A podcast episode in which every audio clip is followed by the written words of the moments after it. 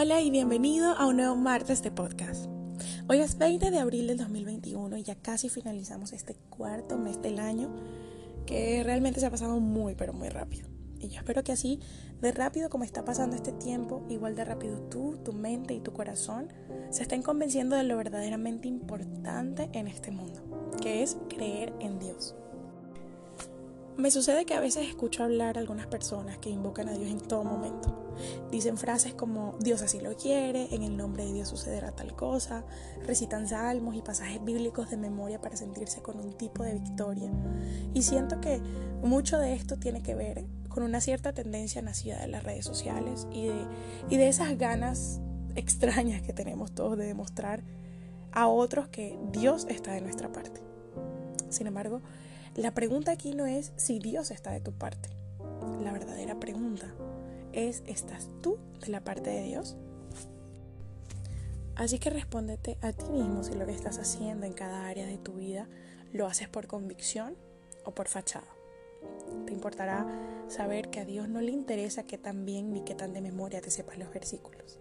A Él le interesa tu corazón, le interesan tus pensamientos y sobre todo tu intención al actuar.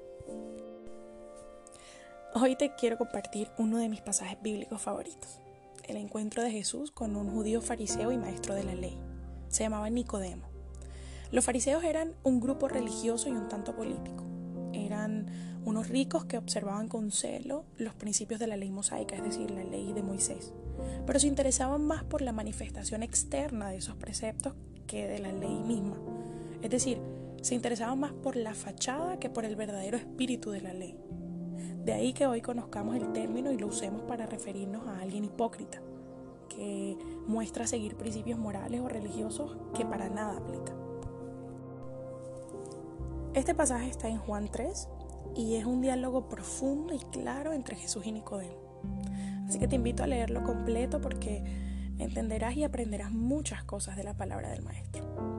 Bueno, el punto es que casi al terminar la conversación, Jesús le da una gran verdad a Nicodemo que hasta ese momento no había entendido aquello de nacer de nuevo en el Espíritu. Y en el versículo 19 le dice, y esta es la condenación, que la luz vino al mundo y los hombres amaron más las tinieblas que la luz porque sus obras eran malas. Porque todo aquel que hace lo malo aborrece la luz y no viene a la luz, para que sus obras no sean reprendidas.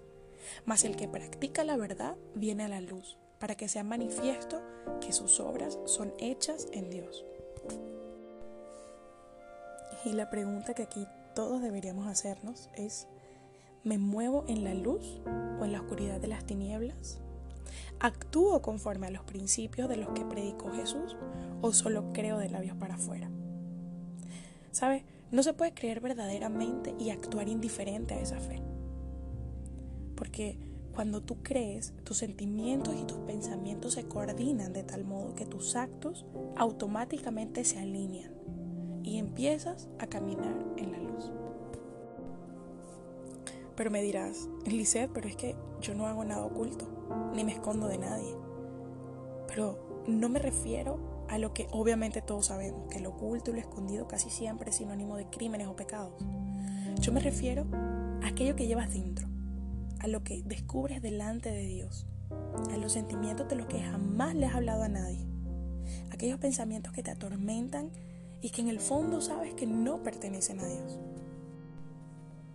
Sabes, en el mundo de hoy es muy fácil pensar que vas por el camino correcto cuando en realidad te alejas de él.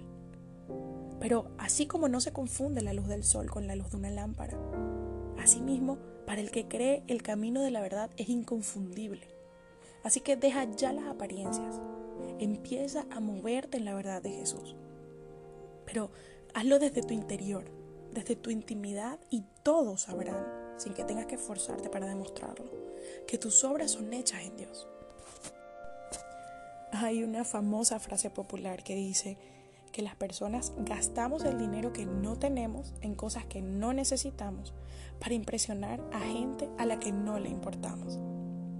Y yo creo que no se aplica solo al dinero. De hecho, yo la reescribiría refiriéndome a la fe y diría que las personas hablamos de lo que realmente no sabemos. aparentando creer lo que no creemos, para impresionar a gente que ni siquiera conocemos. Eres de los que te muestras dulce al mundo, pero en casa vives en amargura. No soportas que a otros les vaya bien o que les vaya mejor que a ti. Eres incapaz de valorar el esfuerzo ajeno. Sientes envidia por la felicidad de otros. Buscas siempre un defecto en alguien que está siendo elogiado. Compites con otros por ser el mejor sin que ni siquiera ellos lo sepan. Deseas con fervor ser el más rico o la más bella. Si es así, no dejes pasar el día de hoy para reflexionar acerca de cómo estás actuando, de si estás realmente de la parte de Dios, si caminas en la luz de Jesús. Y no te avergüences si descubres que hasta ahora no ha sido así. Si esta realidad trastocada por las apariencias te ha cambiado el panorama y creías que hacías lo correcto. Porque sabes, Dios no envió a Jesús a condenar al mundo, sino para salvarlo. Nicodemo era un maestro de la ley, la conocía a memoria y como fariseo era rico y se puede decir que tenía cierto poder. Era respetado y aparentemente no necesitaba nada más. Pero cuando vio a Jesús, él supo que algo le faltaba y después de hablar con él, entendió que solo teniendo a Jesús lo tenía todo. Y todos necesitamos de Jesús en nuestra vida. Así que búscalo de corazón. Actúa conforme a sus enseñanzas. Y cuando lo tengas realmente, no habrá necesidad de apariencias. Porque el mundo sabrá entonces a quién perteneces y de qué lado estás. Gracias por escucharme. Yo soy Lizeth Vanega Gebauer y te bendigo. Hasta el próximo martes.